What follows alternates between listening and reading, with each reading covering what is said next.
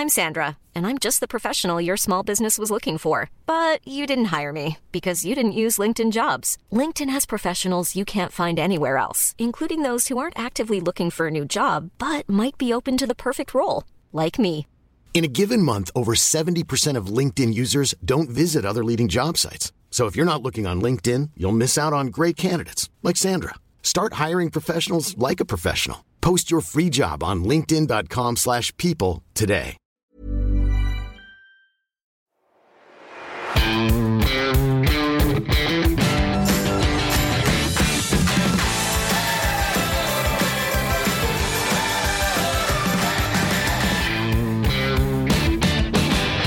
Moin Moin und herzlich willkommen zu einer neuen Folge vom Finanzrocker Podcast. Mein Name ist Daniel Kort und heute geht es um ein Thema, das im Finanzrocker Podcast immer nur am Rande angesprochen wurde, aber es ist unheimlich wichtig und momentan auch in aller Munde. Und zwar geht es heute um die Blockchain und darum, wie sie unter anderem den Finanzbereich grundlegend verändern wird.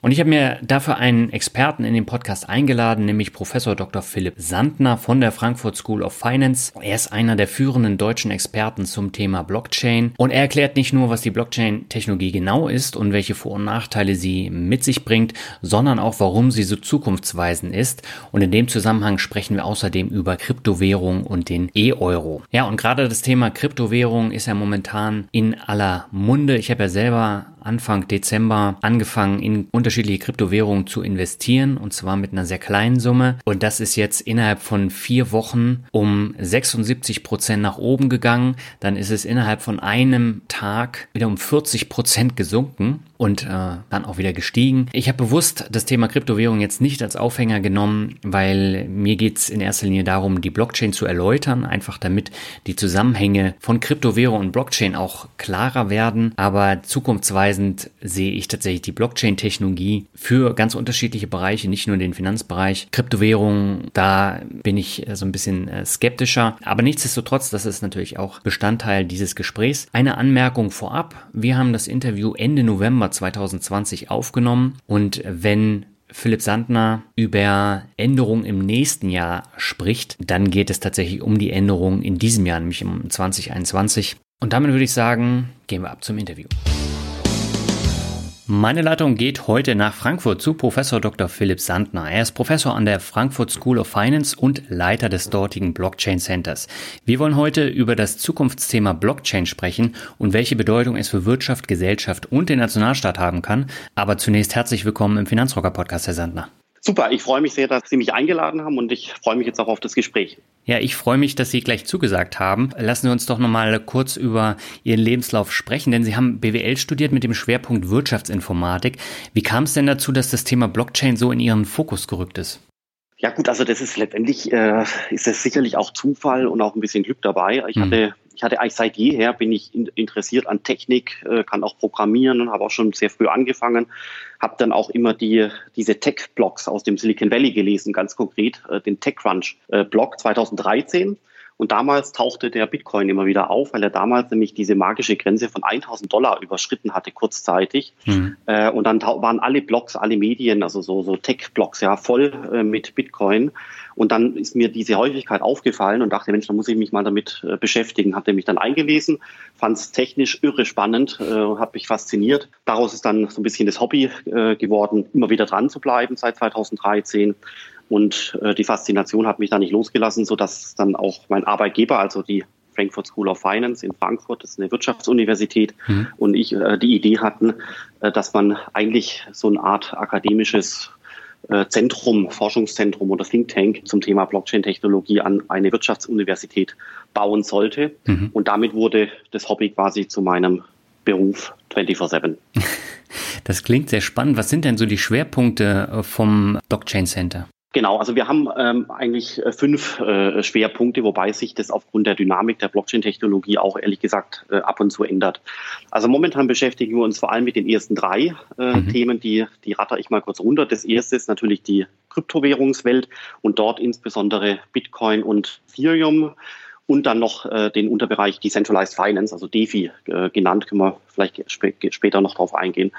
Dann der zweite große Bereich, der vor allem jetzt gerade im Kommen ist, ist der sogenannte digitale Euro. Das mhm. ist so technisch gesehen die Frage, wie man den Euro auf ein Blockchain-System bringen könnte und natürlich auch die Gründe, warum man das tun sollte. Ja. Äh, China ist hier schon wesentlich weiter. Das heißt, da gibt es viele Gründe, warum sich auch jetzt die Politik und die Zentralbanken und auch die Unternehmen mit dem Thema beschäftigen. Hm. Dann der dritte Bereich äh, sind äh, digitale oder eben elektronische Wertpapiere. Da hat ja das Finanzministerium einen Gesetzesvorschlag vorgelegt, wie man Wertpapiere entmaterialisiert, also wie man sie von der Urkundenpflicht, von dem Papier befreit. Mhm. Das ist quasi Blockchain wie im Bilderbuch. Äh, das Gesetz tritt nächstes Jahr in Q1 oder Q2 in Kraft. Und es zeigt sich schon jetzt, dass gerade eben hier die Finanzwelt in Frankfurt äh, sich sehr stark mit dem Thema auseinandersetzt, wie man zum Beispiel die Aktie oder die Schuldverschreibung oder ähnliches potenziell auf ein Blockchain-System bringen könnte. Und dann noch ganz kurz die Bereiche 4 und 5. Äh, Bereich 4 ist der Bereich Tokenisierung. Das ist jetzt ein technischer Begriff. Da geht es darum, wie ich alle Arten von Rechten und Assets äh, auf ein Blockchain-System bringen äh, könnte. Also das ist sehr generisch. Damit bin ich aber gerade dort eben auch im Bereich Industrie, Logistik, Supply Chain Management, äh, weil es auch gute Gründe gibt, zum Beispiel eine Maschine oder ähnliches, ein Auto an ein Blockchain-System anzuschließen. Und dann zu guter Letzt noch der Bereich 5, äh, der momentan aber nicht so sehr im Fokus steht. Ähm, das ist der Bereich Identität. Mhm. Äh, Blockchain-Systeme eignen sich sehr gut, um Identitäten zu speichern, also Personalausweis, äh, Handelsregister äh, und ähnliches. Und ja. Äh, vor dem Hintergrund ist das auch ein Thema, was sicherlich in nächstes Jahr an Fahrt gewinnt. Ja, aber man sieht daran schon, dass es tatsächlich ein Zukunftsthema ist. Ist dieses äh, Blockchain Center der Frankfurt School of Finance denn ähm, einzigartig in Deutschland oder gibt es noch mehr solche Center, die sich damit beschäftigen? Mm, es gibt schon auch noch ein paar andere, aber ich glaube schon, dass wir äh, führend sind momentan, weil äh, wir versuchen wirklich auch äh, mit der Praxis, äh, also mit Unternehmen, Banken, Industriekonzernen hm. gemeinsame Projekte zu machen. Und das ist gerade in dem Blockchain-Bereich sehr wichtig, weil dort die Innovation herkommt. Also die Innovation kommt nicht aus äh, irgendwelchen Forschungszentren der Industrie, sondern die Innovation kommt eigentlich aus dem, aus dem Krypto-Bereich, aus dem Startup-Bereich. Hm. Und wenn man sich dann nicht mit der Praxis oder äh, mit den Startups äh, oder eben mit der Community beschäftigt, dann äh, sieht man im Prinzip die ganzen Entwicklungen nicht. Und da, da sind wir, glaube ich, einzigartig bei bei dem, äh, bei dem Brückenschlag in die Praxis. Ansonsten gibt es aber ähm, noch anders geartete solche kleinen Forschungsinstitute, zum Beispiel äh, die TU Darmstadt hat was, was sich sehr, sehr, sehr technisch äh, interessiert, Kryptographie und ähnliches. Mhm. Äh, dann die Universität Kassel hat noch ein relativ breit angelegtes äh, Blockchain-Zentrum. Äh, das kennt man aber eben so nicht, weil die sehr stark universitätsintern agieren und gar nicht so sehr außerhalb. Dann äh, die TU München äh, gibt sich Mühe, was aufzubauen.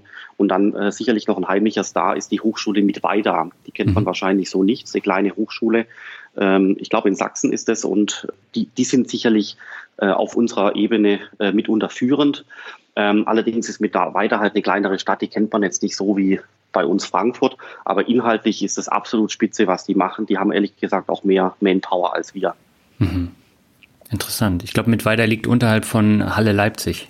Ja, ja, richtig. Also das äh, eigentlich auch, glaube ich, eine strukturschwache äh, Region so ein bisschen. Aber was die da machen im Blockchain-Bereich äh, in Mittweida ist wirklich absolut spitze. Ähm, das liegt daran, weil dort der Chef der Volksbank, glaube ich, sich mit dem Thema beschäftigt hat und dann gesagt hat, wir müssen da lokal ein kleines Ökosystem aufbauen. Dann wurde die, wurde der Universität äh, Geld gegeben, damit sie Leute einstellen kann. Dann gab es ein paar Startups äh, und alles Mögliche. Und jetzt ist mhm. da so ein kleines Blockchain-Ökosystem entstanden. Inhaltlich extrem gut, muss man wirklich sagen. Es, äh, ich habe auch Mitarbeiter inzwischen bei uns, die vormals äh, dort in Mittweida die Summer School belegt hatten, um dort quasi das Thema Blockchain mal zu lernen, anfangs ihrer Karriere. Mhm. Spannend. Lassen Sie uns doch, bevor wir ins Thema einsteigen, nochmal bei dem Begriff Blockchain bleiben, weil ich denke, ich muss einige oder wir müssen einige Hörerinnen und Hörer äh, abholen, die nicht genau wissen, was versteckt sich eigentlich hinter diesem Begriff Blockchain. Können Sie den vielleicht kurz erläutern? Klar, sehr gerne. Also ähm, bei, der, bei der Blockchain handelt es sich zunächst mal um eine Technologie zur Datenspeicherung. Hm. Ähm, ist aber keine Datenbank, sondern es ist quasi so eine Art, äh, so eine Art alternative äh, Speicherungsvariante, insbesondere von Transaktionen. Also nicht für Massendaten, also zum Beispiel Videofilme, äh, Computertomographie, Scans und ähnliches, äh, das würde man nie in Blockchain-Systemen speichern. Blockchain-Systeme sind am besten für Transaktionsdaten und Transaktionsdaten ist natürlich Geld, Aktien und ähnliches. Alles, was man quasi typischerweise in so, so Kontenrahmen eintragen würde, also Buchhaltung äh, oder alles, was man in irgendeiner Weise registrieren müsste. Mhm. Und dann sind wir eigentlich aus meiner Sicht bei dem perfekten Wort, um die Blockchain zu beschreiben. Aus meiner Sicht ist das Wort Registertechnologie am besten, um das Thema wirklich mit einem Wort zu beschreiben. Also für mich ist die Blockchain-Technologie eine Registertechnologie. Das heißt, alles, was in einem Register grundsätzlich gespeichert werden kann. Ja, also Geld ist ja auch registriert mit der Geldscheinnummer ja. oder auch äh, die Aktie gibt es das Aktienregister, dann gibt es das Grundbuch, das Handelsregister. Ganze Gesellschaften sind mit Registern organisiert. Mhm. Und all diese äh, Register äh, würden sich sehr gut mit Blockchain-Systemen abbilden lassen. Ja, und da ist die mag vielleicht langweilig klingen, aber das hat es halt wirklich in sich, weil äh, die Blockchain-Technologie halt garantiert, dass dieses Register äh, nicht manipuliert werden kann in der Vergangenheit, also mhm. Buchungssätze zum Beispiel, und äh, weil es auch die Möglichkeit äh, bietet, nahtlose Prozesse zu machen, in der Industrie zum Beispiel, ja, ja. ohne Schnittstellen und so weiter. Und noch eine Schippe obendrauf sozusagen. Äh, es gibt noch die sogenannten Smart Contracts. Das sind quasi kleine Programmalgorithmen, kleine Skripte in einer Programmiersprache, die dann erlauben, quasi dieses Register äh, zu verändern. Und äh, damit kann man dann zum Beispiel Finanzservices umsetzen, wie zum Beispiel Kredite oder Treuhandprozesse, äh, Leasing, Factoring, Verbriefungen, also alles, was man aus der Finanzwelt kennt, kann man sehr, sehr, sehr gut durch diese Smart Contracts ganz effizient abbilden, viel effizienter, als das die heutige Finanzwelt so kann.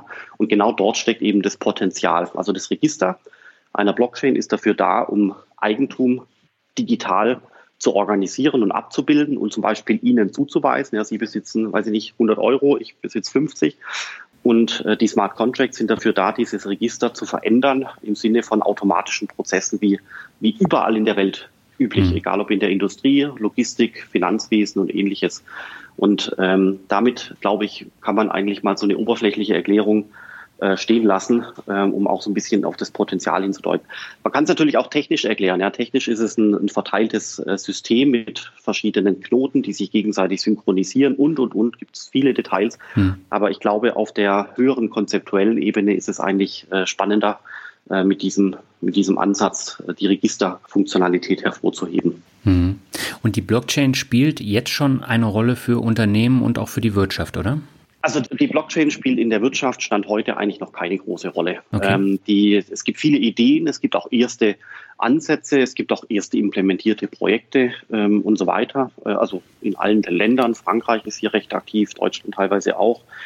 Äh, aber ansonsten gibt es eigentlich Stand heute noch wenig umgesetzte äh, Projekte.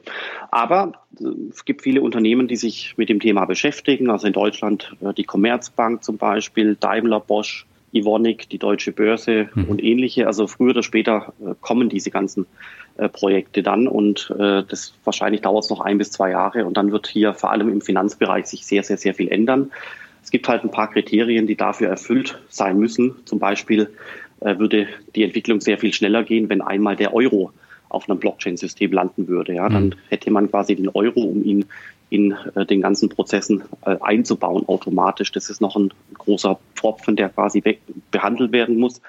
Und äh, dann muss man natürlich hier auch ehrlich sein und ich finde es auch spannend, äh, die weltgrößten Blockchain-Systeme, die es Stand heute gibt, sind äh, der Bitcoin, dann äh, Ethereum als quasi zweitgrößte Kryptowährung mhm. und dann kann, kann wahrscheinlich schon so langsam äh, die, das chinesische DCEP-System äh, genannt werden, was quasi die chinesische Währung äh, auf einem Blockchain-System abbildet. Mhm. Ähm, und dann gibt es natürlich noch weitere Beispiele kleinerer Art. Es gibt auch viele andere äh, Kryptowährungen, aber ich glaube, dass das eigentlich diese drei Projekte momentan mit die größten und spannendsten sind. Aber wir können auch gerne noch weitere Beispiele nennen. Aber es ist interessant zu sehen, dass quasi an hier an Ebene 1 und 2 sind nicht irgendwelche Währungssysteme, keine keine Handelssysteme, um Aktien von A nach B zu verschieben. Nein, es sind äh, Kryptowährungen. Die, die größten Projekte sind Stand heute, die quasi mhm. Geld von A nach B verschieben. Also jetzt quasi gemessen mal in Marktkapitalisierung. Mhm. Ja, Sie haben ja das Thema Aktien schon häufiger angesprochen und ähm, so wie ich das jetzt verstanden habe, geht es da um das Clearing, oder? Das heißt um verteiltes und äh, zentrales Clearing bei den, äh, bei den Aktien oder anderen äh, Finanzdaten. Oder wie kann ich mir das vorstellen?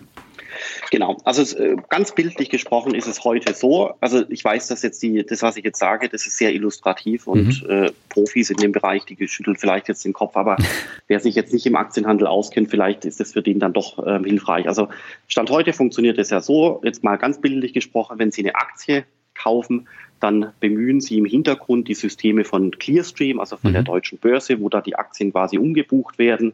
Vorne dran sehen sie das gar nicht, weil vorne dran haben sie Comdirect oder, weiß ich nicht, so einen kleinen äh, Broker. Ja. Ähm, da haben sie das Gefühl, dass sie die Aktie kaufen und dann ist sie sofort im Depot drin. Ja, das ist gut gemacht, aber im Hintergrund sind quasi irre Prozesse und äh, Umbuchungen finden da statt, teilweise so, dass Aktien bis zu zwei Tage brauchen, bis sie quasi das Ziel erreicht haben, bis quasi alle Umbuchungsprozesse erfolgt sind im mhm. Hintergrund.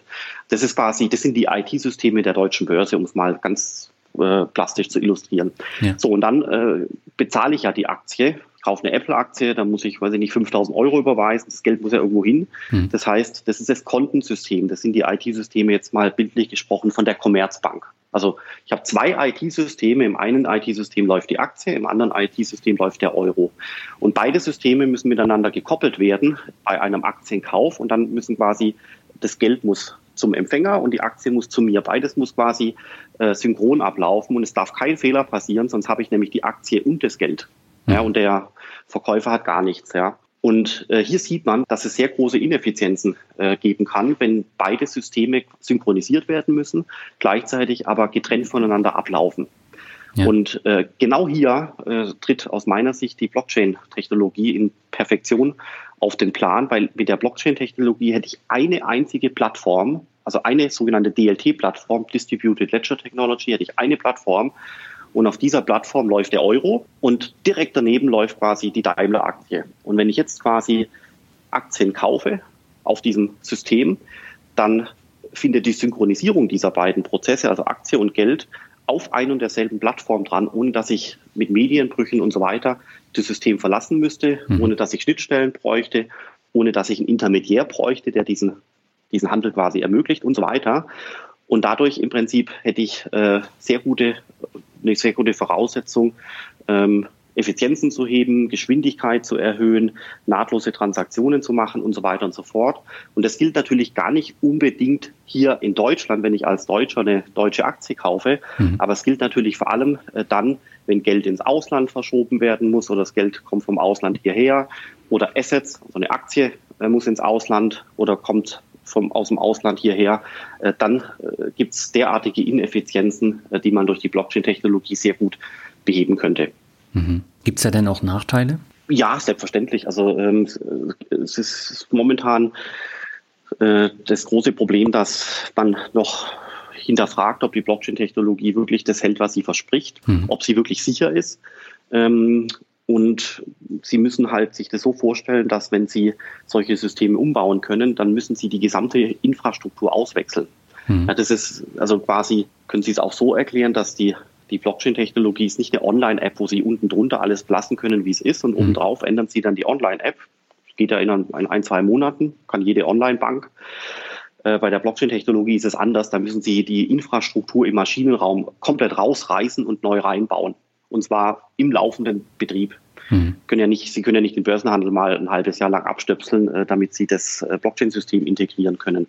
Und da sehen Sie schon, dass quasi dort äh, enorme Risiken existieren, wenn man die Infrastruktur auswechseln will, wo man auch davor also wirklich jedes Steinchen rumdrehen muss, ähm, um zu erörtern, ob man tatsächlich diese Infrastruktur auswechseln möchte, die über Jahrzehnte hinweg gebaut wurde und die ja auch nicht schlecht funktioniert. Mhm. Ja. So, und dann haben Sie weitere Risiken im Bereich IT-Sicherheit zum Beispiel, Assets, also Aktien, theoretisch aber auch Personalausweise, Geld und dergleichen werden dann elektronisch gespeichert. Dadurch haben Sie auch neue Arten von Kriminalität, also quasi Diebstahl von äh, den Zugangspasswörtern, den Private Keys zum Beispiel. Mhm.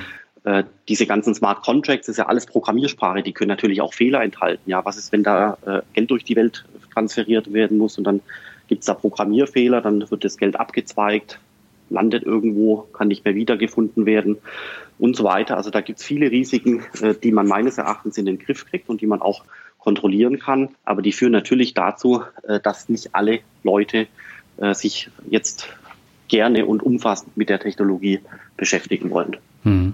Sie haben ja den digitalen Euro jetzt auch schon mehrfach angesprochen. Was hat es denn damit auf sich? Also bei dem digitalen Euro geht es grundsätzlich um die Frage, wie ein Euro auf ein Blockchain-System äh, kommen kann. Das heißt, ich habe unten drunter die Zahlungsinfrastruktur, das ist Technik, und obendrauf würden Sie den Euro äh, drauf speichern. Mhm. Und dann ist natürlich die Frage, wer würde denn das überhaupt machen? Ja, ist da die EZB gefragt äh, oder sind es die Geschäftsbanken? Ja, ist es quasi die Bank, die mir auch das Online-Banking bereitstellt, ist es diese Bank, äh, die auch den digitalen Euro auf ein Blockchain-System bringen soll und so weiter und so fort. Was passiert, wenn das eine Bank macht und die anderen nicht? Ist es dann eine andere Art des Euros? Das sind momentan alles die Fragestellungen, die man da ähm, bei den Zentralbanken, bei den Unternehmen und auch äh, in den Ministerien äh, erörtert und klärt. Und man versucht natürlich auch zu verstehen, warum man den digitalen Euro überhaupt bräuchte. Mhm. Und da gibt es eigentlich zwei wesentliche Argumentationsbereiche. Der eine Bereich ist so die, die Anwendungsperspektive der Industrie. Mhm. Äh, es gibt Firmen wie Bosch, Daimler und andere, die würden gerne übermorgen Sensoren, Maschinen und ähnliches nicht nur ans Internet anschließen, sondern eben auch an den Zahlungsverkehr anschließen. Das heißt, aus dem selbstfahrenden Auto wird auch ein selbstbuchendes Auto. Das mhm. heißt, das Auto selber erhält den, den Umsatz, die Gebühr äh, für eine Fahrt oder der Truck natürlich auch. Ähm, das möchte Bosch und Daimler und andere Unternehmen gerne. Die wollen reibungslosere Prozesse, die wollen Geschwindigkeit in den Prozessen. Da ist der digitale Euro sehr wichtig. Das ist so die Anwendungsunternehmensperspektive. Ja. Und dann gibt es die volkswirtschaftliche Ebene, also die Ebene auch, wo die Zentralbank agiert. Da geht es auch darum, äh, dass man sagt, wir sind hier im Wettbewerb mit anderen Regionen. Äh, China ist äh, drei, vier Jahre weiter und wir dürfen da nicht vor uns hin träumen, sondern wir müssen das Thema genauso anpacken wie China. Hm. Plus, es geht halt darum, auch eine Zahlungsinfrastruktur anzubieten, die die Souveränität von Europa erhält ähm, oder die möglicherweise ausbaut sie aber zumindest nicht verringern lässt. Ja. Mhm. Wenn Sie heute zum Beispiel mit Apple Pay bezahlen, dann geht es äh, über das Apple iPhone, amerikanisch, und es geht über die Kreditkartenfirmen, auch amerikanisch. Also mhm. da ist da ist nichts mehr äh, europäisch. Ähm, und der digitale Euro auf der Ebene der Zentralbanken könnte dazu führen, dass man das enorme Wachstum und die Bedeutung äh, von, von oder die Abhängigkeit von der amerikanischen Finanzindustrie, in dem Fall jetzt mal ganz konkret die Kreditkartenunternehmen, reduzieren könnte. Hätte das denn auch eine Bedeutung für Sparer oder hat es überhaupt keinen Einfluss darauf? Das ist eine extrem gute Frage. Äh, meine persönliche Meinung ist, dass persönlich, also dass der Sparer, der, die, die Privatperson oder auch der, das kleine KMU eigentlich keinen nennenswerten Benefit hat. Und mhm. das führt auch dazu, dass zum Beispiel in den Medien das Thema äh, auch nicht so richtig andockt, ja, weil viele Leute sich fragen, berechtigt, ja, digitaler Euro, was bringt mir überhaupt gar nichts? Ja, warum mhm. ist das denn wichtig? Und die Leute haben natürlich recht. Ähm, auf privater Ebene ist der Benefit also wirklich kaum spürbar. Äh, der Benefit ist vor allem in folgenden Domänen spürbar. Das ist die gesamte Industrie, ja. dann der gesamte Kapitalmarkt, grenzüberschreitende äh, Zahlungen, äh, dann die ganze Kryptowährungswelt, und äh, potenziell noch Dinge auf Metaebene wie Souveränität für, von Europa und ähnliches. Mhm. Und das sind die Dinge, die jetzt quasi mich als Menschen nicht direkt betreffen, aber dann eben natürlich indirekt. Mhm. Ja, Sie haben ja eben schon angesprochen, in der Öffentlichkeit spielt so dieses Thema Blockchain allgemein ja eher eine untergeordnete Rolle. Im Fokus stehen da wirklich eher die Kryptowährungen. Warum ist es so? Ist es jetzt einfach nur die Gier, weil Kryptowährungen extrem ähm, steigen und man da Gewinne machen kann oder hat das andere Gründe? Also ich glaube, dass man äh, das quasi Kryptowährungen eben eher greifbar machen kann. Hm. Also jetzt also nicht im Sinne von wirklich greifbar, sondern eigentlich greifbarer machen kann, weil äh, die Leute das irgendwo faszinierend finden, wenn sie in ein Asset investieren können. Es gibt ja auch jetzt zum Beispiel Bison als App von der Börse Stuttgart, wo ja. man als Privatmensch unkompliziert äh, Kryptowährungen kaufen kann. Das ist wirklich toll gemacht. Und damit schaffe ich da tatsächlich äh, über, äh, über diesen Kanal eine, eine, ein gewisses Involvement von den von der Bevölkerung, die sich dann für das Thema äh, interessieren. Es muss aber nicht aus, muss nicht sofort Gier sein, ehrlich gesagt. Äh, wenn die Leute berechtigt Angst haben, dass Inflation eintritt, 5 Prozent mhm. pro Jahr, 10 Prozent pro Jahr, dann muss das jedem erlaubt sein, darüber nachzudenken, wie er denn äh, seinen Wert von heute in die Zukunft transportiert. Und wenn da zum Beispiel Sachwerte, Commodities, Gold, Bitcoin und ähnliches ähm, spannend sind, dann muss man den Leuten schon das zugestehen und erlauben, sich damit zu beschäftigen. Und das sind wir jetzt noch gar nicht bei, äh, bei Gier, mhm. ja, sondern einfach bei möglicherweise sinnvoller Geldanlage. Und äh, die ganzen Kryptowährungen sind aus meiner Sicht extrem faszinierend. Auch deswegen, weil man gar nicht weiß, woher sie denn kommen, ja, weil der Bitcoin-Erfinder nach wie vor nicht bekannt ist. Das mhm. ist ja der Satoshi Nakamoto laut Dokument, wobei man nicht weiß, wer da dahinter steckt. Und äh, unabhängig davon ist es einfach eine, eine neue Art von digitalem Rohstoff, würde ich sagen, der jetzt eben in die Welt äh, getreten ist und der seine Bedeutung äh, so im Umfeld von anderen Rohstoffen, Vermögensgegenständen und Assets eben sucht. Und dann ist halt die Frage, was ist eine faire Bewertung für die Kryptowährungen? Und der Bitcoin ist aus meiner Sicht auf der Suche nach so einer fairen Bewertung. Aber es ist Stand heute und für die Zukunft gesprochen unmöglich zu sagen, ob die jetzt ganz hoch oder ganz niedrig ist. Hm. Also das heißt, da muss man sowieso abwarten und äh, gerade angesichts des hohen Preises äh, und der hohen Schwankungen sollte man halt nicht so viel Geld äh, da parken, in, gerade im Bitcoin. Absolut. Hm. Das sehe ich ganz genauso. Allerdings muss man äh, aus meiner Sicht schon hier noch ein paar Sachen dazu sagen. Was, was Bitcoin letztendlich ist, ist, es ist die mit Abstand größte äh, Kryptowährung hm. und Bitcoin ist letztendlich digitale Knappheit. Ja. ja, also und es war schon immer so, dass wenn äh, in Krisenzeiten oder zum Beispiel auch wenn Inflation droht oder ähnliches, dass gerade knappe Assets ihren Wert im Sinne der Kaufkraft erhalten. Und da gehört äh, Bitcoin aus meiner Sicht schon dazu, weil Bitcoin die Möglichkeit hat, äh, so etwas zu werden wie ein Storage of Value, also ein Wertspeicher. Mhm. Und nicht umsonst sagen äh, die Leute, ich auch, dass Bitcoin das Potenzial hat, sowas zu werden wie digitales Gold. Mhm. Und warum? Weil eben hier diese Knappheit technisch garantiert ist. Es wird jemals maximal 21 Millionen Bitcoins geben die erzeugt wurden. Und momentan sind wir, glaube ich, bei 18,6 Millionen. Das heißt, es wird zunehmend weniger Bitcoins geben. Gleichzeitig steigt aber auch die Nachfrage nach Bitcoins. Also äh, vor einigen Wochen hat PayPal gesagt, sie integrieren äh, Bitcoin in ihre Zahlungsarchitektur und ähnliches. Mhm. Das führt dann dazu, dass die Nachfrage steigt, obwohl das Angebot nicht nur stabil ist, sondern teilweise sogar auch schrumpft.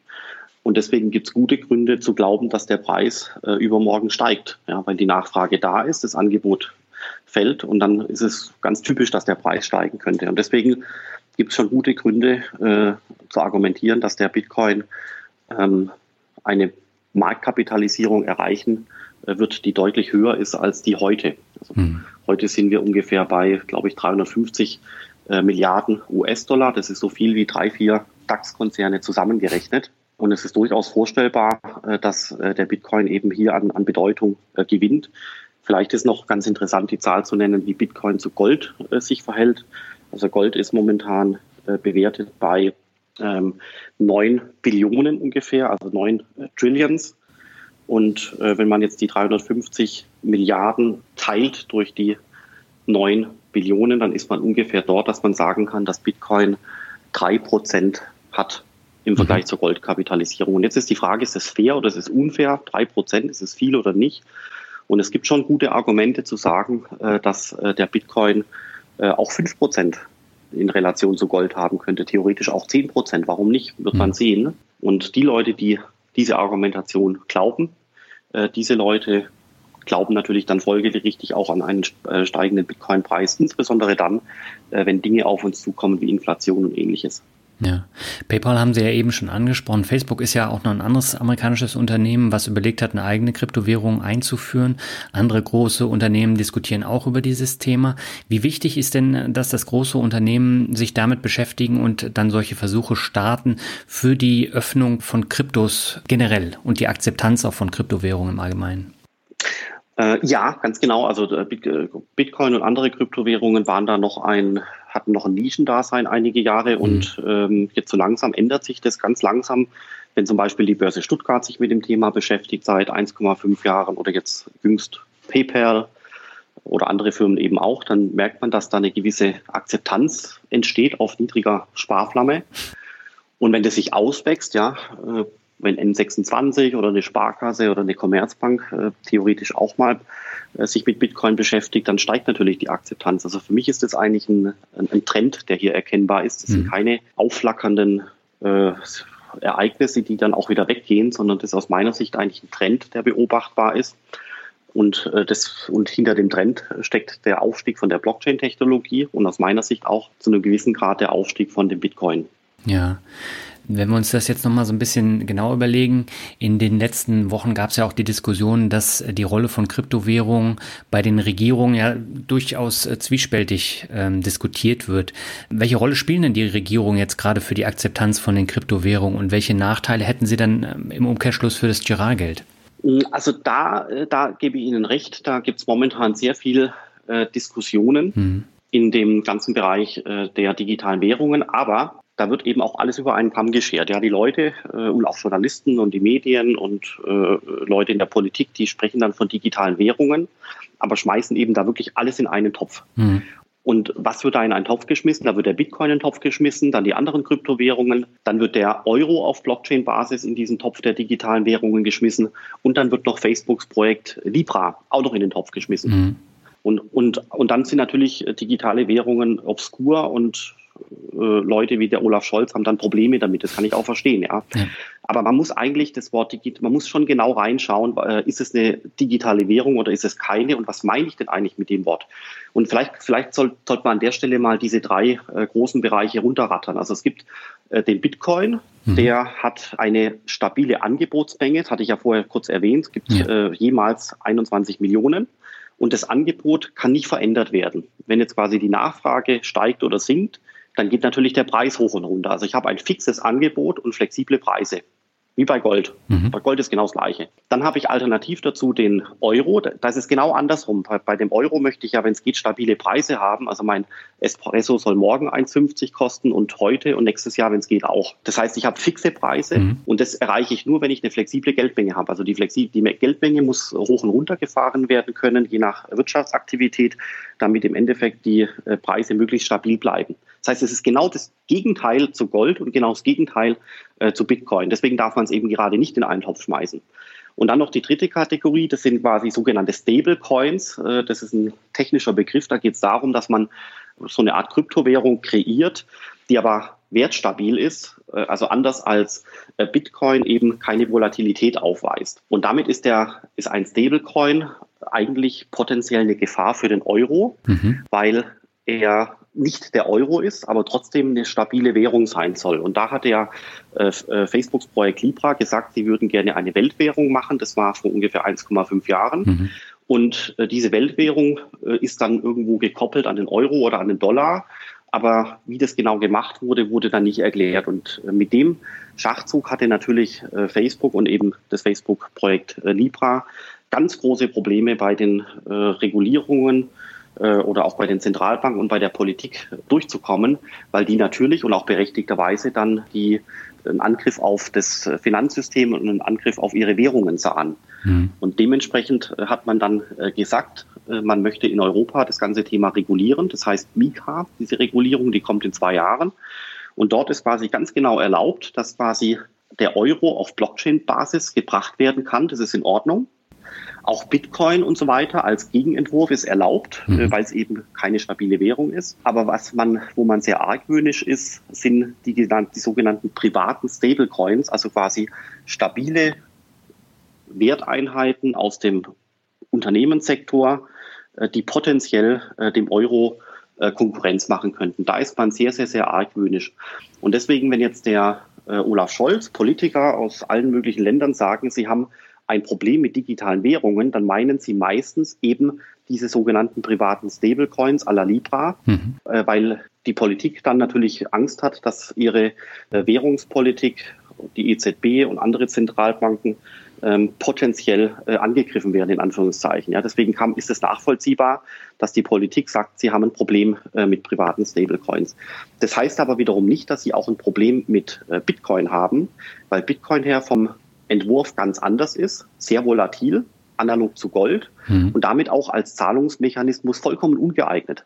Mhm. Da, da, sehen Sie schon, dass in diesem Topf von digitalen Währungen, da ist alles drin. Ja, das ist, das ist wie wenn Sie sagen, das ist das ist eine Aktie und dann sagt der eine, es ist eine BASF-Aktie, also Chemie, der andere sagt, das ist Elektronik, Apple und der dritte sagt, das ist eine, eine Goldmine und die Aktie von der Goldmine. Da, da, dürfen sie auch nicht alles in einen Topf schmeißen hm. und deswegen sollte man äh, das Wort digitale Währungen vorsichtig äh, verwenden, ähm, weil das eine, Scheingenauigkeit suggeriert, die aber gar nicht da ist. Ja. Wenn Sie ihnen reinschauen, das hatte ich, haben wir jetzt ja gerade besprochen, gibt es wirklich Ansätze, die sind wie Feuer und Wasser. Mhm. Ja, Sie sitzen ja auch im Fintech-Rat des Bundesfinanzministeriums und ähm, auch in der Arbeitsgruppe des EU-Blockchain Observatory der EU. Bekommen Sie denn da auch einen genauen Einblick, wo die Probleme liegen in der Politik, auch beim Verständnis von Blockchain und Co.? Äh, ja, in gewissem Maße schon. Also mein, äh, das ist auch ist schon verständlich, dass die Politik sich da auch nicht in die Karten schauen lässt. Also mhm. äh, man muss da auch das Finanzministerium, auch die BaFin wirklich ausdrücklich loben. Äh, die haben sehr frühzeitig das Thema Kryptowährungen gut verstanden. Ja. Es wurde auch nicht stigmatisiert. Die BaFin hat auch, glaube ich, frühzeitig verstanden, dass äh, man, man Bitcoin nicht verbieten kann. Bitcoin hat Bestand, Bitcoin kann man nicht abschalten und Bitcoin wird uns technisch äh, aufgrund seiner Konstruktion die nächsten Jahre, fast schon Jahrzehnte begleiten. Ja. Das heißt, ich kann es überhaupt gar nicht unterbinden. Da. Und wenn ich das, wenn es so ist, muss ich es natürlich entsprechend in die Bahnen äh, lenken, äh, damit es in unsere Gesellschaft passt. Das hat die BaFin sehr früh aus meiner Sicht ganz gut verstanden und äh, hat deswegen äh, auch Kompetenzen aufgebaut. Und ich würde mal behaupten, dass, ist aber jetzt eine Schätzung, ja, das weiß ich nicht, aber von der Schätzung her würde ich sagen, dass bei der BaFin und bei dem Finanzministerium mit Sicherheit in Summe vielleicht 60 Leute äh, sitzen, die inzwischen die Blockchain-Technologie wirklich gut verstanden haben. Hm. Und 60 Leute ist viel, das ist weitaus mehr als in der einen oder anderen Bank oder bei dem einen oder anderen Mittelständler. Das ist wirklich bemerkenswert. Und das hat ja auch dazu geführt, äh, dass Anfang diesen Jahres, also vor elf Monaten, äh, das erste, wenn man so will, Kryptowährungsgesetz in Deutschland in Kraft getreten ist. Da geht es quasi um die Aufbewahrung äh, von mhm. Bitcoin und Co. oder eben auch von digitalen Assets ganz generell. Dann geht es weiter, dass man jetzt nächstes Jahr ein Gesetz für elektronische Wertpapiere plant, was auch die Blockchain-Technologie im Hinterkopf hat. Und deswegen muss man sagen, dass der Staat hier aus meiner Sicht wirklich das in Deutschland gut macht. Auch die Europäische Kommission macht das gut, finde ich zumindest. Wobei man natürlich hier anerkennen muss, dass die Schweiz sicherlich ein oder zwei Jahre weiter ist und mhm. China ist auch weiter. Aber ansonsten entwickelt sich das aus meiner Sicht ganz gut. Und Sie hatten ja gefragt wegen dem äh, Fintech-Rat. Ja. Da kriegt man natürlich gewisse Einblicke, da äh, werden Dinge diskutiert, äh, aber das wird dann sehr offen diskutiert, wie bei so einer Panel-Diskussion. Mhm. Ähm, da kriegt man jetzt keine Einblicke, was der Staat als nächstes plant. Ja, also das so ist so eng ist der Kontakt nicht, sondern der Fintech-Rat äh, ist ja gedacht als Austauschgremium, äh, wo die Privatwirtschaft quasi ihre Bedenken, Probleme, Meinungen gegenüber dem Ministerium äußern kann. Und dieser Meinungs Austausch, der funktioniert aus meiner Sicht ganz gut. Hm. Und spannend ist ja, dass, äh, dass es am Anfang der Fintech-Rat war. Da waren fast nur Fintech-Themen relevant. Also zum Beispiel Speicherung von Finanzdaten in der Cloud, dann hm. die IBAN-Kontonummer im europäischen Kontext und so weiter. Und dann kamen über die Zeit hinweg quasi zunehmend mehr äh, Blockchain-Themen da rein. Am Anfang die Kryptowährungen, äh, dann äh, der digitale programmierbare Euro auf Blockchain-Basis. Ähm, dann weitere Dinge wie jetzt die Mika-Regulierung von der Europäischen Kommission, die quasi Kryptowährungen europaweit regulieren wird ähm, und so weiter. Also das ist ganz interessant zu sehen, wie der ganze Fintech-Bereich äh, sich quasi verändert mhm. und zunehmend ähm, sich durchsetzt von Blockchain-relevanten Fintechs, also Financial Technologies. Mhm. Ja, ein ganz wichtiger Punkt ist ja neben der Aufklärung auch, dass äh, man dann stabile Apps und Programme hat, mit denen man mit den Kryptowährungen dann eben auch handeln kann. Und bis auf Bison äh, fällt mir jetzt da keine ein, die wirklich äh, stabil ist oder auch von der Bank kommt. Also äh, ich denke, da ist auch noch Bedarf da. Ja, vollkommen richtig. Und da sagen Sie was ganz Spannendes, weil mhm. jetzt gerade so in diesen Tagen, vielleicht sogar jetzt vom Wechsel vom November auf den Dezember, bekannt gegeben wird von der BaFin, welche Kryptoverwahrungsfirmen jetzt die Lizenz erhalten, für Kunden Bitcoins verwahren und handeln zu können. Mhm. Ja, das heißt, das ist ab jetzt quasi ein erlaubnispflichtiges Geschäft. Also nicht mehr jede Firma kann das machen, sondern sie brauchen davor die Erlaubnis von der BaFin. Und es ist schon durchgedrungen, dass aller Wahrscheinlichkeit nach neun oder vielleicht ein bisschen mehr Firmen äh, diese Erlaubnis bekommen werden. Und da wird wahrscheinlich auch die Börse Stuttgart äh, darunter sein. Mhm die quasi dann mit der, mit dem Staatsstempel den Menschen und den Kunden erlaubt, äh, Kryptowährungen mit Kryptowährungen zu hantieren. Dadurch entsteht natürlich auch ein hohes Maß an Anlegerschutz. Warum? Weil irgendwelche Murksfirmen, äh, die das auch gerne machen würden, teilweise auch aus dem Ausland oder aus dem Inland, eben diese Tätigkeiten untersagt bekommen. Mhm. Dann sind wir genau bei dem, was Sie gesagt haben. Also wer bietet das Stand heute an? Also meine in Deutschland haben Sie bitcoin.de, dann haben Sie äh, Bison von der Börse Stuttgart, dann haben Sie Coinbase, das ist eigentlich eine amerikanische Firma, hat aber mhm. jetzt in Deutschland im Zuge der neuen Regulierung auch eine Tochterfirma gegründet, äh, mhm. sodass quasi Deutsch, Coinbase auch äh, vor Ort äh, ist äh, mit der Lizenz von der BaFin, kann man mal annehmen. Mhm. Und dann gibt es noch ein paar andere, die man sicherlich auch noch äh, nennen, nennen könnte. Aber damit gibt es tatsächlich schon einige Firmen, die hier eine gewisse Sicherheit haben. Und jetzt ganz neu dazugekommen natürlich PayPal. Mhm. Und ebenfalls neu, äh, halbwegs neu dazugekommen Firmen wie Revolut zum Beispiel. Also Revolut ist ja sowas wie N26 als Handy, Smartphone, Bank. Mhm. Äh, da kann man auch mit einem Tastenknopf äh, seinen Euro in Bitcoin tauschen und zurück. Also es entwickelt sich jetzt enorm viel da in dem Bereich. Also aus meiner Sicht schon. Mhm. Also die, äh, das sind aus meiner Sicht alles sogenannte On-Ramps, äh, wo man quasi Möglichkeiten schafft, dass äh, der Euro in Bitcoin getauscht werden kann. Wer das möchte, egal ob Firma oder Privater, dem werden jetzt zunehmend gute, sichere, regulierte Möglichkeiten geboten. Aber natürlich muss jeder das für sich selber entscheiden, ob ihm das zu riskant ist oder ob er das eine interessante Möglichkeit empfindet. Mhm. Sie haben ja zu diesem Thema auch ein Buch namens Der Blockchain-Faktor geschrieben. Was ist denn der Blockchain-Faktor genau? Ja, also wir hatten äh, zwei Bücher geschrieben. Bei mhm. dem einen geht es um die, äh, um die Blockchain-Technologie und wie sie die Gesellschaft verändern könnte.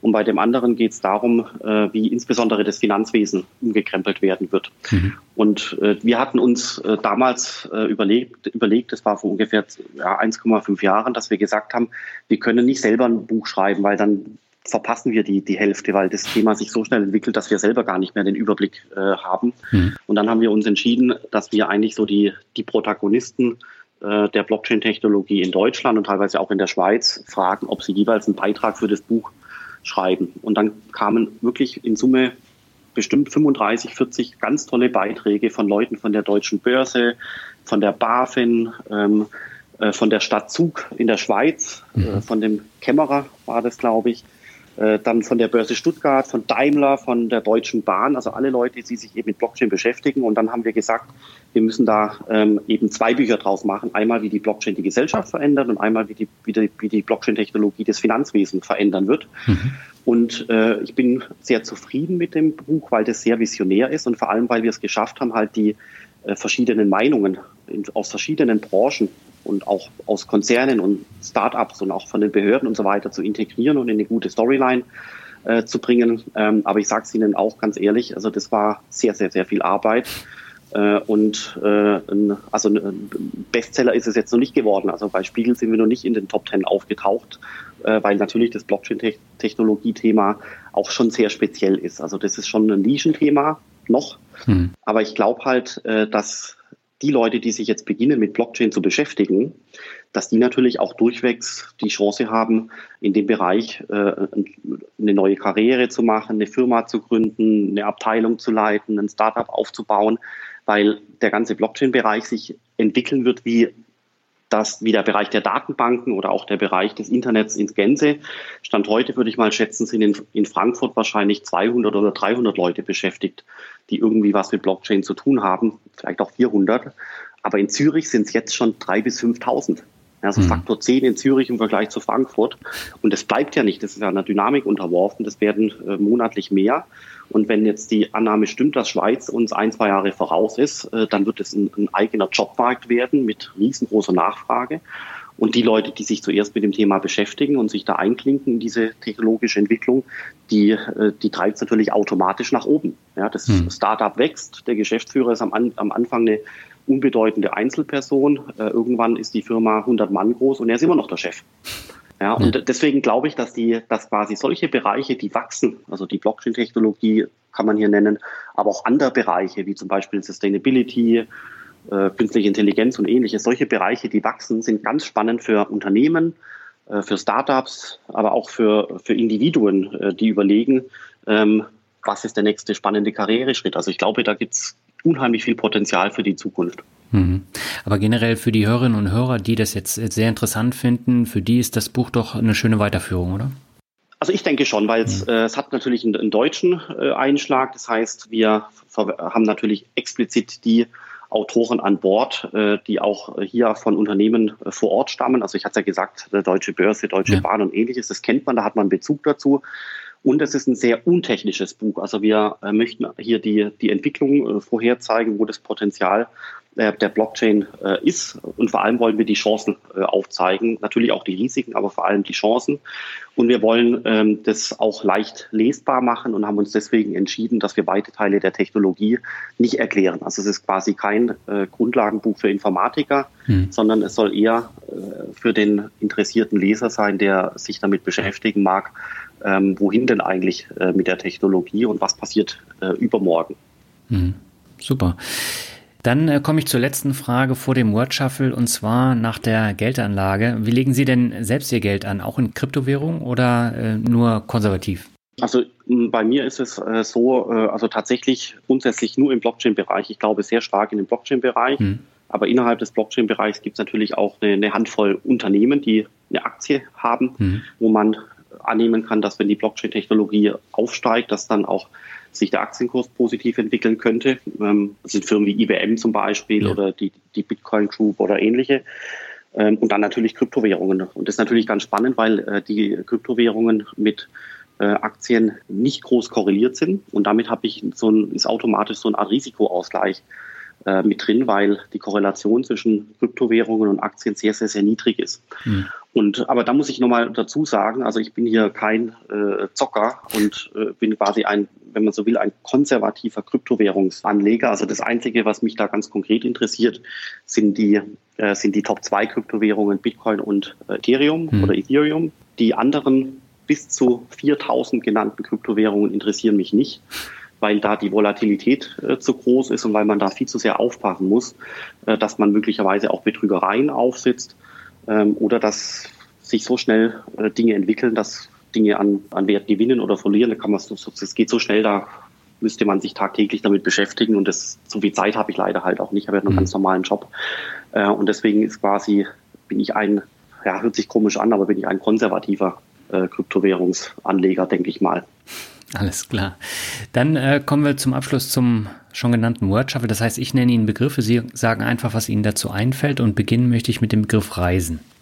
Reisen äh, ist etwas, was wir jetzt in diesem Jahr wegen Corona äh, ehrlich gesagt vermissen und mhm. ich würde sehr gerne mal wieder reisen und will, ich will auch gar nicht weit weg reisen. Also da würde mir schon ähm, Südtirol reichen äh, oder Tirol in Österreich oder sowas. Das würde mir schon reichen und ich hoffe, dass das Reisen äh, da nächstes Jahr wieder möglich ist. Man ver mhm jetzt, wo es quasi mal äh, einige Monate nicht möglich war, merkt man eigentlich, was man nicht hat ähm, momentan, wenn es nicht geht. Auf der anderen Seite zum Thema Reisen ist es vielleicht auch gar nicht schlecht, dass äh, diese irren Fernreisen, die manche Leute unternommen haben, also im, im Februar nach äh, Bali und im März dann in die Dominikanische Republik, alles mhm. zum Low-Cost-Preis, dass man äh, vielleicht sowas auch gar nicht unbedingt braucht. Ja. ja. Deswegen ist Reisen sicherlich was Zweischneidiges und ich persönlich freue mich sehr, äh, wenn man nächstes Jahr wieder nach Südtirol reisen kann oder von mir aus an die, nach Dänemark oder, oder sowas. Äh, das Europa ist ein traumhafter Kontinent und man hat die Möglichkeit momentan nicht, das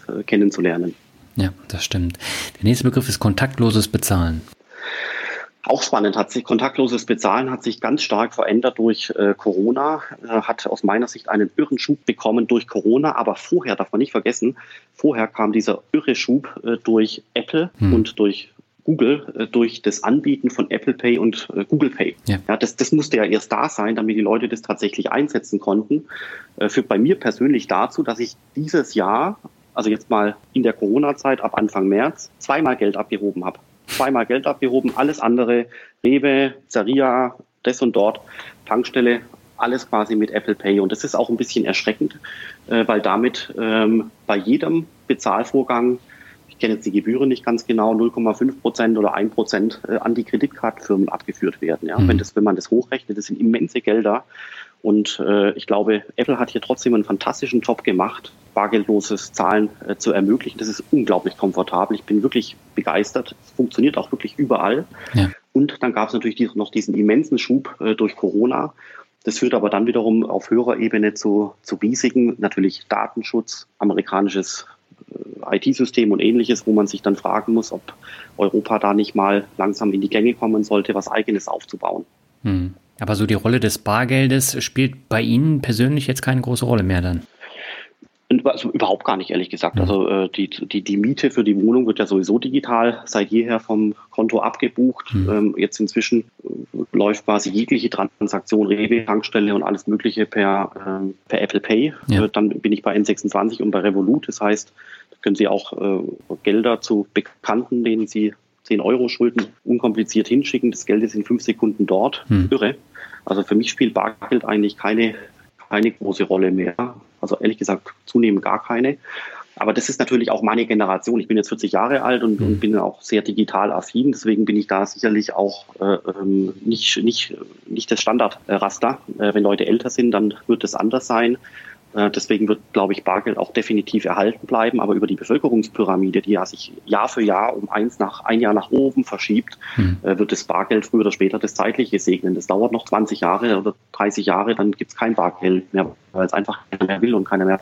Also ich habe auch sehr viel zu tun mit jungen Leuten, also die jetzt studieren, Semester Nummer eins mit 19 Jahren oder 18 Jahren. Hm. Die Leute haben teilweise gar nicht mal mehr eine Geldbörse. Die haben alles im Handy drin. Ja, ja da wird sich äh, gewaltig was, äh, was ändern und ich glaube, Corona hat dem Ganzen nochmal einen ordentlichen Schub gegeben, wie Sie schon gesagt haben. Ganz genau. Und äh, aber niemand würde Bargeld über Nacht abschaffen. Also ich glaube, das, das kann man politisch nicht durchsetzen. Es gibt ja auch momentan noch keine sinnvolle Alternative. Aber ich glaube einfach, dass, äh, dass, dass quasi im, im Sinne der Bevölkerungspyramide äh, das Bargeld quasi einfach nach oben weg äh, wächst und äh, die, das Volumen von Bargeld Jahr für Jahr also im Sinne eines Kuchendiagramms, äh, geringer werden wird, hm. bis es dann irgendwann in 30 Jahren bei 0% angekommen ist. Ja, gut. Dann kommen wir zum nächsten Begriff, das ist Berkeley. Ähm, äh, Sie meinen die Universität? Ja, genau, da haben Sie, glaube ich, geforscht.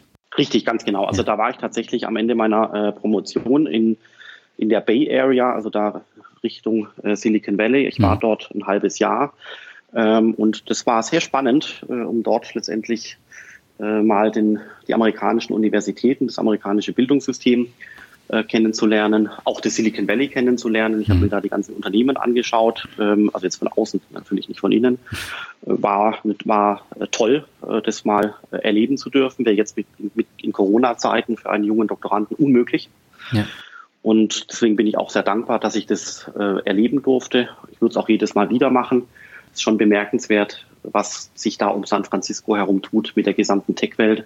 Und äh, die Universitäten haben auch einen tollen Spirit, muss man auch sagen.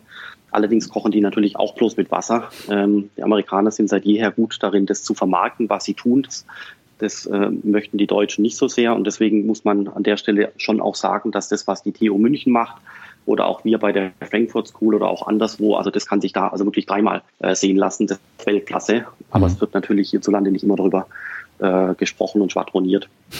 Ja. Der nächste Begriff ist Rockmusik. Also äh, Rockmusik hat mich äh, nicht so sehr äh, berührt. Damit bin ich nicht aufgewachsen. Ich glaube, dafür bin ich ein paar Jahre zu jung. Also ich bin Jahrgang 80. 1980 ja, ich bin 79. Und, äh, okay, dann hat okay, dann dann ist es ein, hat es einen anderen Grund. Ja, also ich persönlich bin eher aufgewachsen hier mit äh, den Fantastischen Vieren, die kamen damals auf als so die ersten äh, Deutsch-Hip-Hop mhm. aus Stuttgart, wo ich ja auch herkomme. Dann natürlich Mr. Wayne und äh, die ganzen äh, Lieder, die kennt man noch. Ähm, aber warum auch immer hat, hatte ich zur Rockmusik keinen großen Bezug entwickelt. Okay. Der vorletzte Begriff ist Zukunft. Ja, es macht einem manchmal so ein bisschen Angst, äh, wenn man überlegt, was äh, in Zukunft alles äh, noch äh, kommen wird. Vor allem, wenn die Welt wie momentan so ein bisschen wackelig ist. Ähm, aber dann, man darf sich dann natürlich nicht einnehmen lassen davon. Man muss mhm. vor allem halt auch die Chancen sehen. Und äh, deswegen mag ich natürlich sehr gerne, dass ich mir, dass ich mich mit Technologie äh, beschäftige, weil man da eher die Chancen sieht als die Risiken und das dann eben auch äh, gute Stimmung macht, ehrlich gesagt. Also jetzt gerade mal für den Blockchain-Bereich gesprochen, kann man sagen, dass das ein, ein sehr positiver Bereich ist. Ja, viele inspirierende Leute, viele Leute, die Startups gründen wollen, die sich für das Thema begeistern. Also da gibt es eigentlich keinen Trübsal, wie jetzt wahrscheinlich in der Automobilindustrie und anderswo. Mhm. Und äh, deswegen glaube ich, dass, dass es auch gute Gründe gibt, zu, also positiv in die Zukunft äh, zu schauen. Das wird Spaß machen, da gibt es viele Chancen, aber man muss sich natürlich schon selber so aufstellen und jobmäßig so entscheiden, dass man mit den Chancen zu tun hat äh, und sich nicht so sehr den Risiken äh, gegenüber sieht. Ja, absolut. Und der letzte Begriff, das ist Glück. Das ist Glück. Ähm, ich glaube, Glück ist sicherlich ganz stark äh, korreliert damit, dass man irgendwo zufrieden ist mit äh, dem, was sich so um einen herum äh, tut, mhm. auch mit seinem Leben.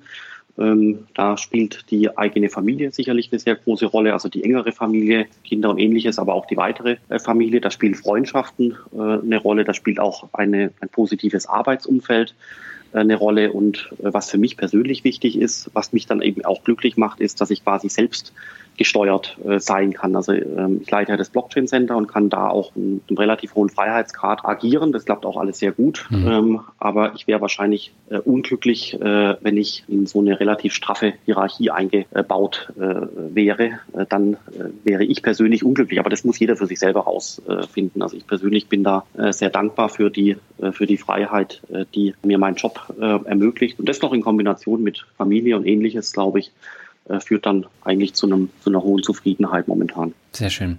Herr Sandner, ich danke Ihnen sehr herzlich für das tolle Interview. Vielen Dank und äh, ich hoffe, dass, dass die Hörer vielleicht auch den Blockchain-Bereich jetzt beginnen spannend zu finden. Das würde mich freuen. Ja, soweit das Interview mit Professor Philipp Sandner. Ich habe in dem Gespräch selber eine ganze Menge gelernt und werde in diesem Jahr auch häufiger solche Themen aufgreifen, die ich bisher nur am Rande im Finanzrocker Podcast besprochen habe. Zum Ende hin habe ich noch zwei neue Bewertungen. Die erste Bewertung stammt von Dr. Med Schönmann und er schreibt Erklärungen teilweise zweifelhaft, meist gute Aussagen, aber teilweise unlogische Informationen und Aussagen. 63 Milliarden Unternehmen als Zockeraktie und so weiter. Ja, erstmal vielen Dank für die Bewertung. Und ich weiß jetzt nicht, in welchem Zusammenhang das gefallen ist. Es war wahrscheinlich irgendwo im Depotrückblick 2020. Ähm, dazu muss ich sagen, Zockeraktie ist natürlich jetzt ja tatsächlich kein schönes Wort. Aber das ist eine Aktie mit hohen Schwankungen, wo ich der Meinung bin, dass sie nicht langfristig in mein Depot passt. Und deswegen investiere ich nur kurzzeitig in äh, solche Aktien und auch nur mit einem sehr, sehr kleinen Anteil. Zu der Aussage muss ich aber sagen, ich sehe tatsächlich auch Tesla als Zockeraktie und Tesla hat eine Marktkapitalisierung von über 800 Milliarden US-Dollar. Und ähm, das heißt, die Marktkapitalisierung sagt ja erstmal nichts dazu aus, wie, wie nachhaltig der Wert des Unternehmens ist. Ähm, also Tesla ist für mich eine einzigartige Blase, die die Marktkapitalisierung überhaupt nicht rechtfertigt mit den äh, Gewinnen, die Tesla auch macht. Und äh, Tesla ist ja so wertvoll wie alle deutschen Automobilhersteller zusammen, äh, obwohl die deutschen Automobilhersteller mehr Gewinne machen als Tesla. Und da sehe ich das skeptisch. Und von daher sollte nicht die Marktkapitalisierung dafür genommen werden, jetzt zu sagen, das ist eine gute oder eine schlechte Aktie, weil ich glaube, das ist der völlig falsche Ansatz. Aber man kann natürlich auch Kennzahlen nehmen wie die Gewinnstabilität oder die Cashflow-Stabilität, wie viel, viel mehr aussagen als äh, die Marktkapitalisierung. So, dann kommen wir zur nächsten Bewertung. Die stammt von Ischwerdan soweit und er schreibt sympathisch und informativ. Höre erst seit kurzem deinen Podcast, echte Empfehlung, bin wirklich begeistert. Die Informationsdichte ist genau richtig. Es wird von dir alles sehr sympathisch vermittelt. Alle bleiben auf dem Boden. Auch mit kritischen Tönen und Interviewpartner erzählen wirklich viel von sich und ihrem Finanzalltag. Dafür großen Dank. Sehr inspirierend von den vornehmlich jungen Investoren, Tradern, Anlegern zu hören, mit welchem Enthusiasmus und schon großer Expertise sie an die Themen rangehen. Darf ich deshalb eine Anregung loswerden? Wie wäre es mit einer Folge, die sich mit Neueinsteigern im fortgeschrittenen Alter beschäftigt? Welche Anregungen, Tipps oder auch Interviews gibt es, wenn man sich nicht schon mit 28 Jahren mit diesen Themen beschäftigt, sondern erst ab Ü50? Geht das denn auch noch sinnvollerweise? Wo könnten Schwerpunkte liegen, wenn der Anlagehorizont ja eher kürzer ist? Wer ist diesen Weg gegangen? Viele Grüße, Joachim. Ja, Joachim, erstmal herzlichen Dank für deine tolle Bewertung. Und ich habe in der Vergangenheit ja auch schon diverse Gäste Ü50 gehabt die in finanziellen Dingen auch häufig auf die Nase gefallen sind. Bestes Beispiel ist natürlich Alexander von Rente mit Dividende, den ich viermal in Einzelfolgen zu Gast hatte. Und der hat ja am Anfang sehr, sehr viel Geld verloren, bevor er dann die Dividendenstrategie richtig umgesetzt hat. Und äh, der hat da auch eine Menge gelernt. Christian von Bergfahrten, das ist auch nochmal ein Gast, der über die Jahre auch seine Anlagestrategie verfeinert hat und jetzt von seinen Dividenden lebt. Also es sind tatsächlich nicht nur junge Gäste, die ich hier als Gast habe, sondern durchaus auch Ü50. Äh, mir fällt jetzt gerade noch Katrin ein, die mit 49 dann auch in die finanzielle Unabhängigkeit gegangen ist. Die Folge stammt aus dem Februar 2020. Und da gibt's ganz, ganz viele Interviews, wo wir dann auch darüber sprechen. In der kommenden Folge geht es beispielsweise um Endsparpläne. Da gehen wir auch nochmal auf bestimmte Basics ein. Da kannst du dich drauf freuen. Und ansonsten empfehle ich dir tatsächlich mal in der Finanzvisier Rock reinzuhören. Und zwar von Anfang an. Da greifen wir das Thema ja wirklich vom Anfang auf und besprechen eigentlich alle relevanten Themen. Der gute Albert ist natürlich auch Ü50 und hat auch seine guten und schlechten Erfahrungen am Finanzmarkt gemacht und äh, darüber sprechen wir eben auch. Es kommt gar nicht so darauf an, äh, wie alt man ist. Hauptsache, man legt irgendwann los und bleibt dann am Ball. Ja, damit bin ich am Ende angekommen. Nächste Woche geht's weiter. Dann behandle ich das Thema Entnahmepläne und Entsparen im Alter. Sehr interessante Folge geworden, wo man eine ganze Menge Denkanstöße auch mitnehmen kann. Und bis dahin wünsche ich dir jetzt erstmal alles Gute. Ciao.